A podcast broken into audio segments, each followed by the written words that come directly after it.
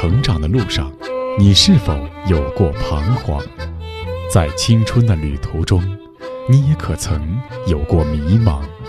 面对亲子教育，你是否还有担心和疑虑？一起关注成长你我他，让生命与智慧一同成长。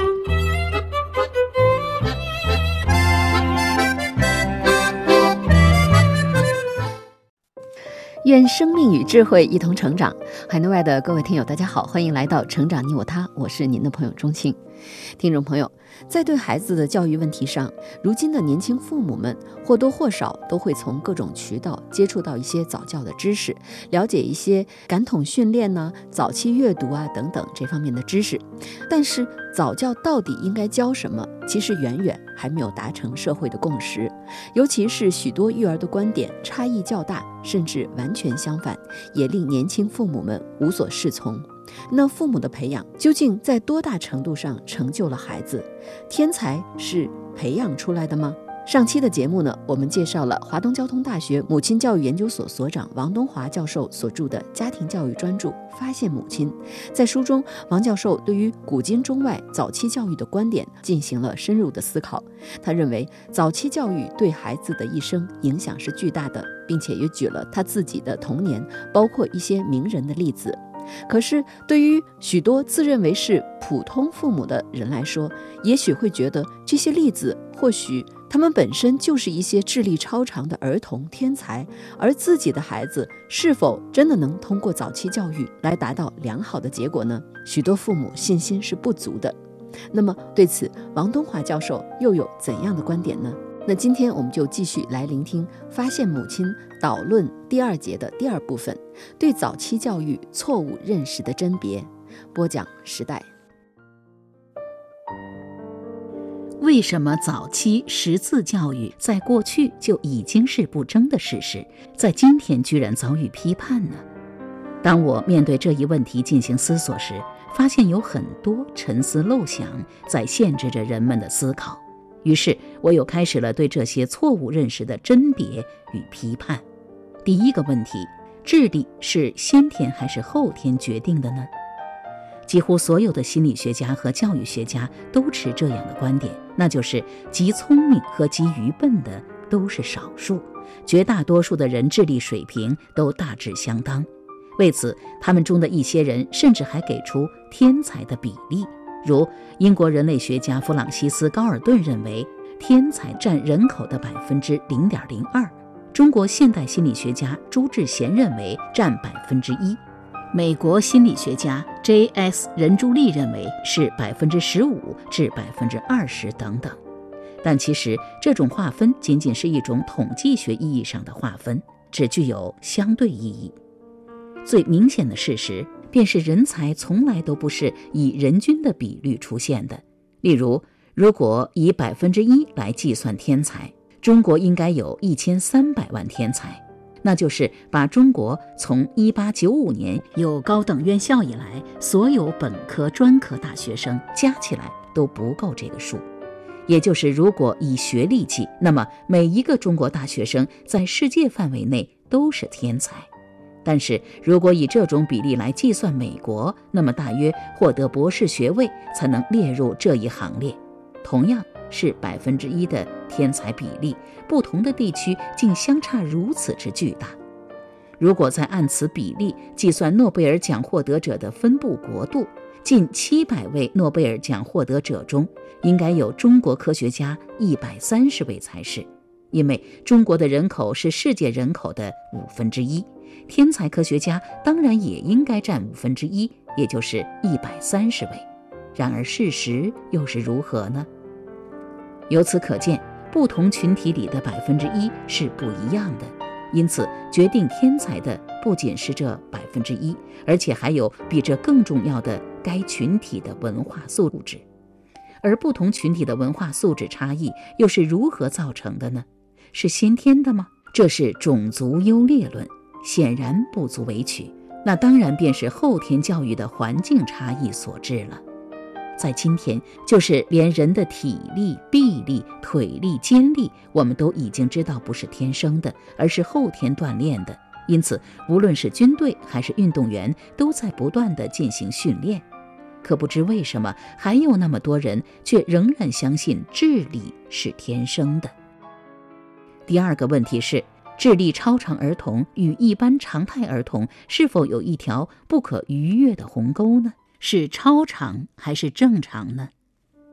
一个人先天的优良遗传素质对其健康成长固然重要。但这毕竟只是为孩子提供了发展的可能性，而后天的良好教育正是将发展的可能性变为现实性。德国精神分析学家弗洛姆曾说：“可以用观察一粒种子成长的方法来考察一个人。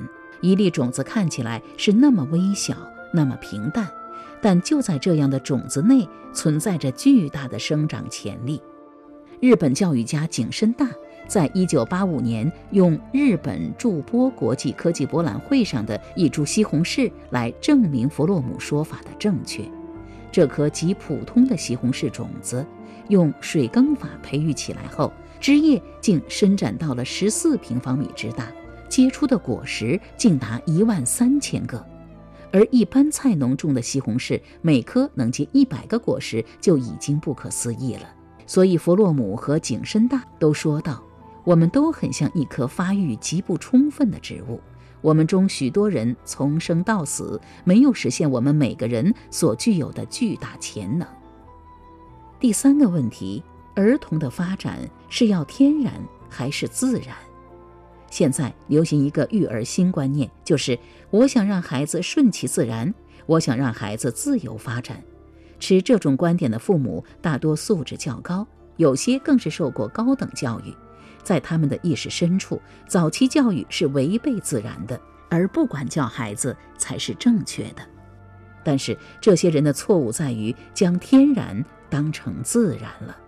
如果说一些家长持这种态度，倒也罢了。遗憾的是，一些儿童专家也持这样的看法。有一次，一位对孩子进行了早期教育的家长，请作家冰心老人题词。老人看到孩子不堪重负，便提了让孩子像野花一样生长这类祝愿。老人的本意并非反对早教，而是反对揠苗助长。可是这样的题词到了一些专家手里，却成了反对早期教育的利器，认为应该让孩子像野花一样成长。那么，我想问，什么是像野花一样成长呢？人又如何像野花一样成长呢？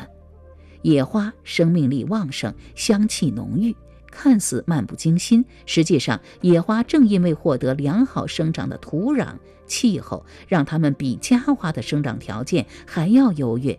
并不是所有的野花都有此幸运，更多的野花正是在漫漫戈壁，在茫茫雪域，那与阳光雨露充足的野花又如何能比呢？其实，那些坚持野花主义的，没有一个能坚持到底。一旦孩子面临中考、高考，他们这时常常要比其他父母还要专制，还要灭绝人性。很多悲剧都是在开始顺其自然的生长，而后却又不让孩子顺其自然的开花结果，认为那样的花果太小，从而让孩子开出符合自己规格的鲜花。结出自己满意的硕果所致。因此，家长在教育中应该持的一种自然而非天然的态度。自然是孩子自己的本性，他需要教育的护持；而天然则是自然的一种极偶然的结果，是孩子的本性被外界环境塑造后的一种结果，甚至是在一种极不幸、极恶劣条件下的结果。第四个问题。大器是晚成还是早成？对抗早期教育的第四种观点是大器晚成。在《道德经》中，老子提出的大器晚成，让人们一直以为大成就都是在年岁大的时候取得的。由于过分强调晚成，把晚成强调成了一个标准，反而掩盖了早期教育的功用。大器的确有晚成的，但绝大多数的晚成不过是晚一些得到承认的晚成而已。将社会对他的最终承认误认为是他努力的开始，是极不符合科学事实的。那些被人认为是晚成的人，只是他的早期努力没有引起人们的注意罢了。晚成绝不是晚作。就拿我们最熟悉的苏老泉来说吧，《三字经》中有苏老泉二十七始发愤读书集。苏老泉及苏洵的确是二十七岁开始发奋的，但这是发奋读书，而不是这时才开始读书识字。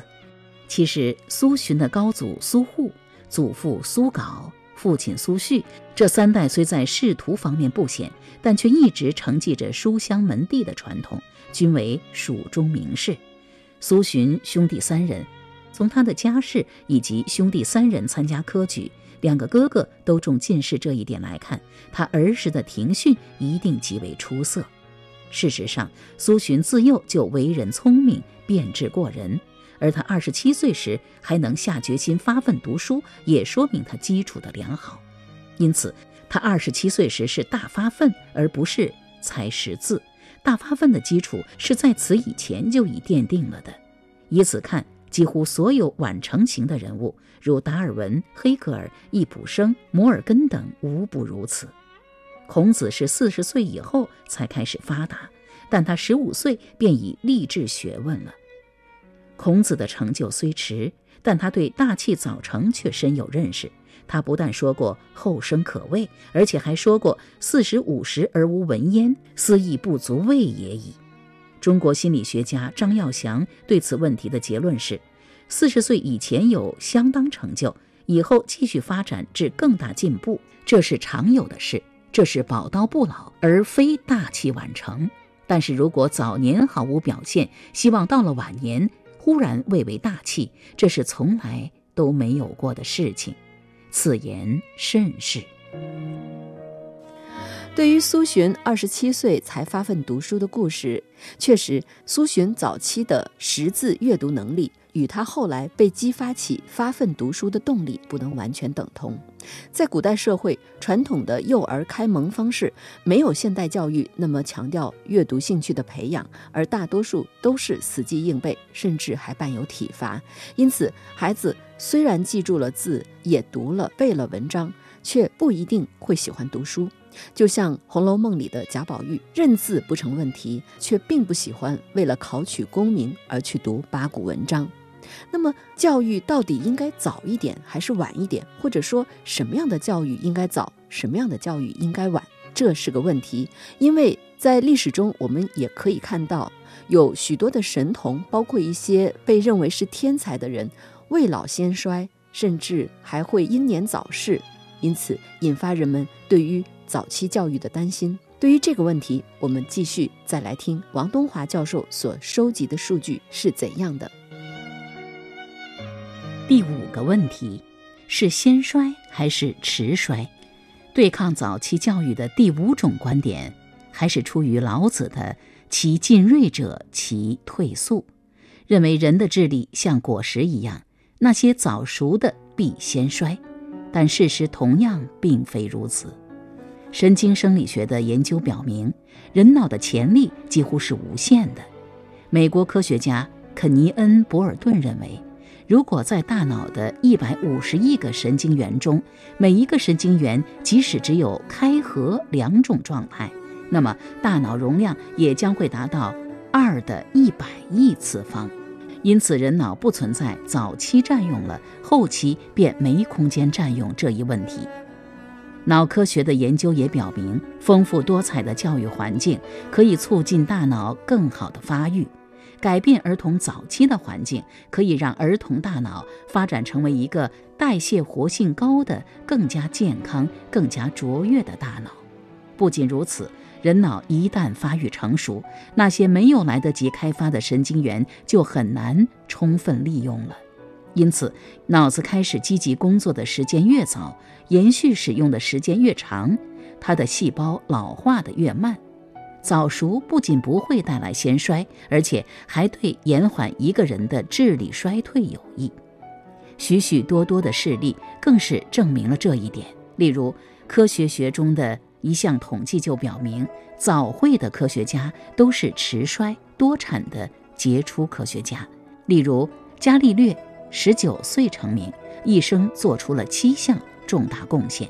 牛顿二十三岁成名，一生做出了十一项重大贡献；波义尔十三岁有建树，一生四项重大贡献；爱因斯坦二十六岁成名，一生五项重大贡献。第六个问题是短寿还是长寿？对抗早期教育的第六种观点，便是可怕的天才短命、神童早夭。的确，这样的事例在历史上不乏其人，但能否就据此认为是一种普遍现象呢？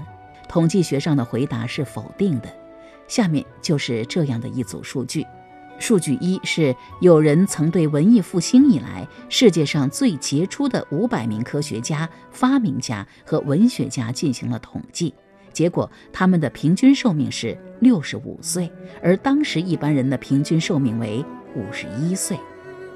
数据二是，有人曾对十六世纪以来欧美四百名伟大人物，按文学家、哲学家、神学家、诗人和小说家等二十一种类型加以研究，他们中寿命最短的是诗人，五十八岁；最长的是发明家，七十九岁。四百人的平均寿命是六十七点七岁，并且有六十五人，也就是百分之十六的人活到八十岁以上。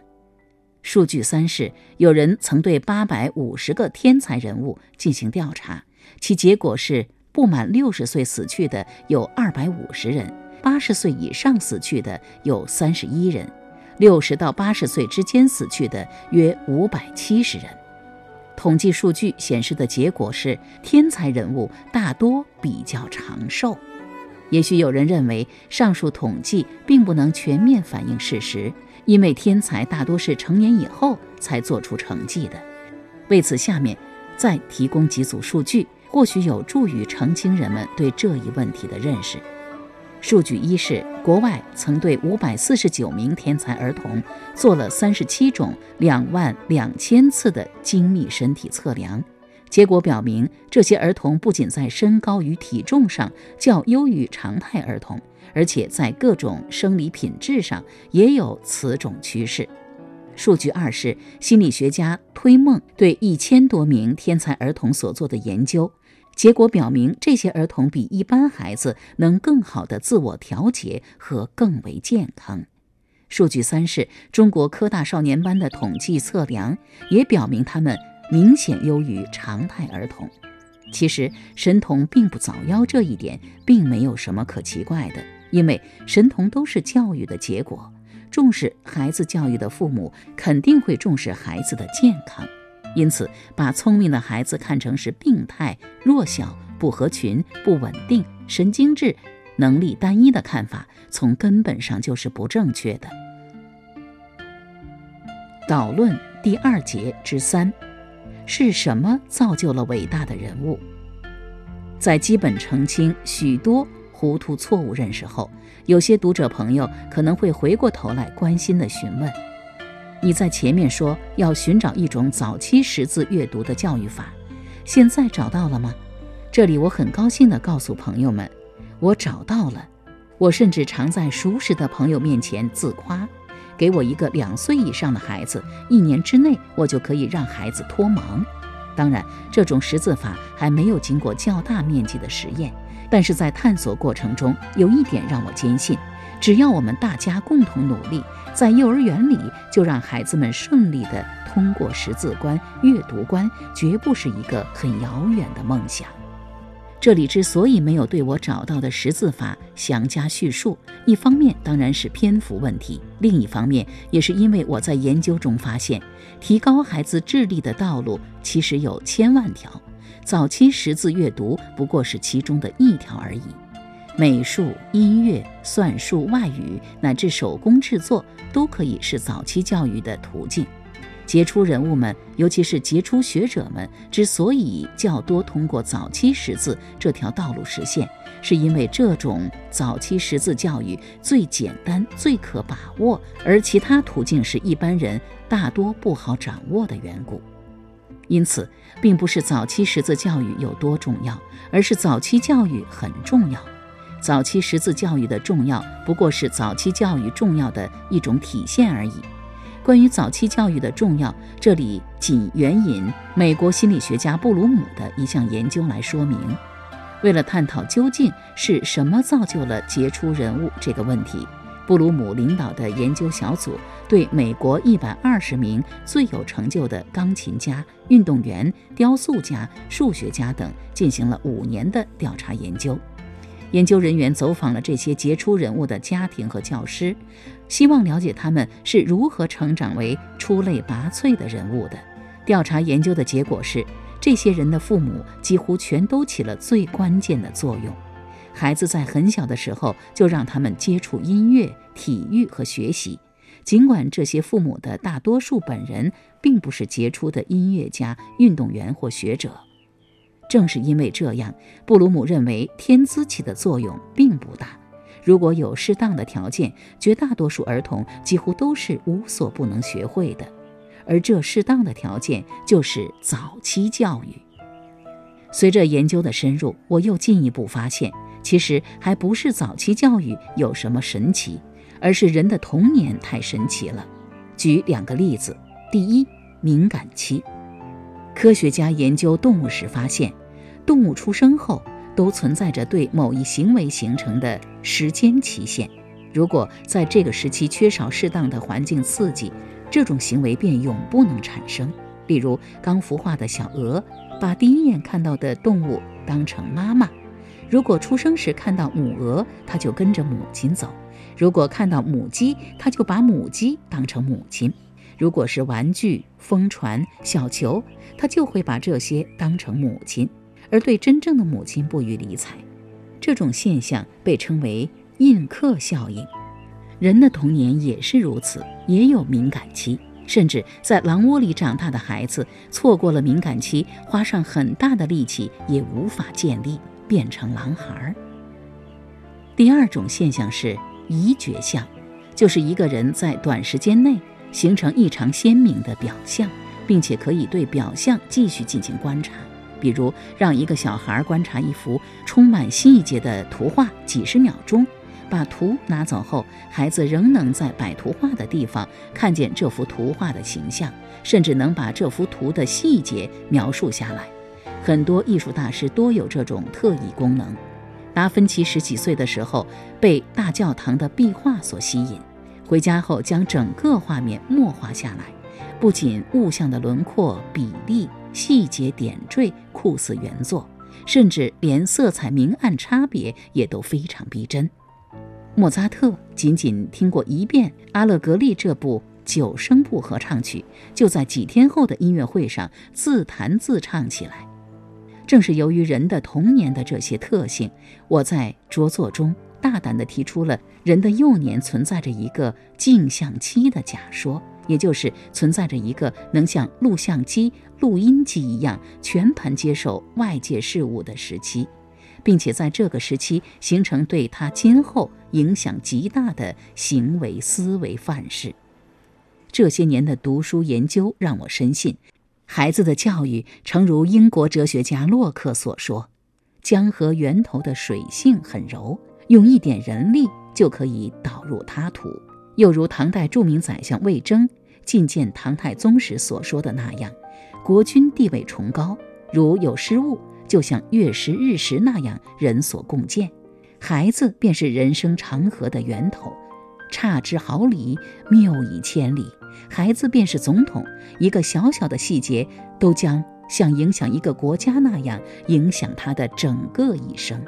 童年的教育实在是太重要又太重要了。好了，各位听友，刚才我们听到的是王东华教授所著的家庭教育专著《发现母亲》，敬请收听下期节目。今天的节目到这就告一段落了。编辑钟庆，感谢您的收听，下期节目我们再会。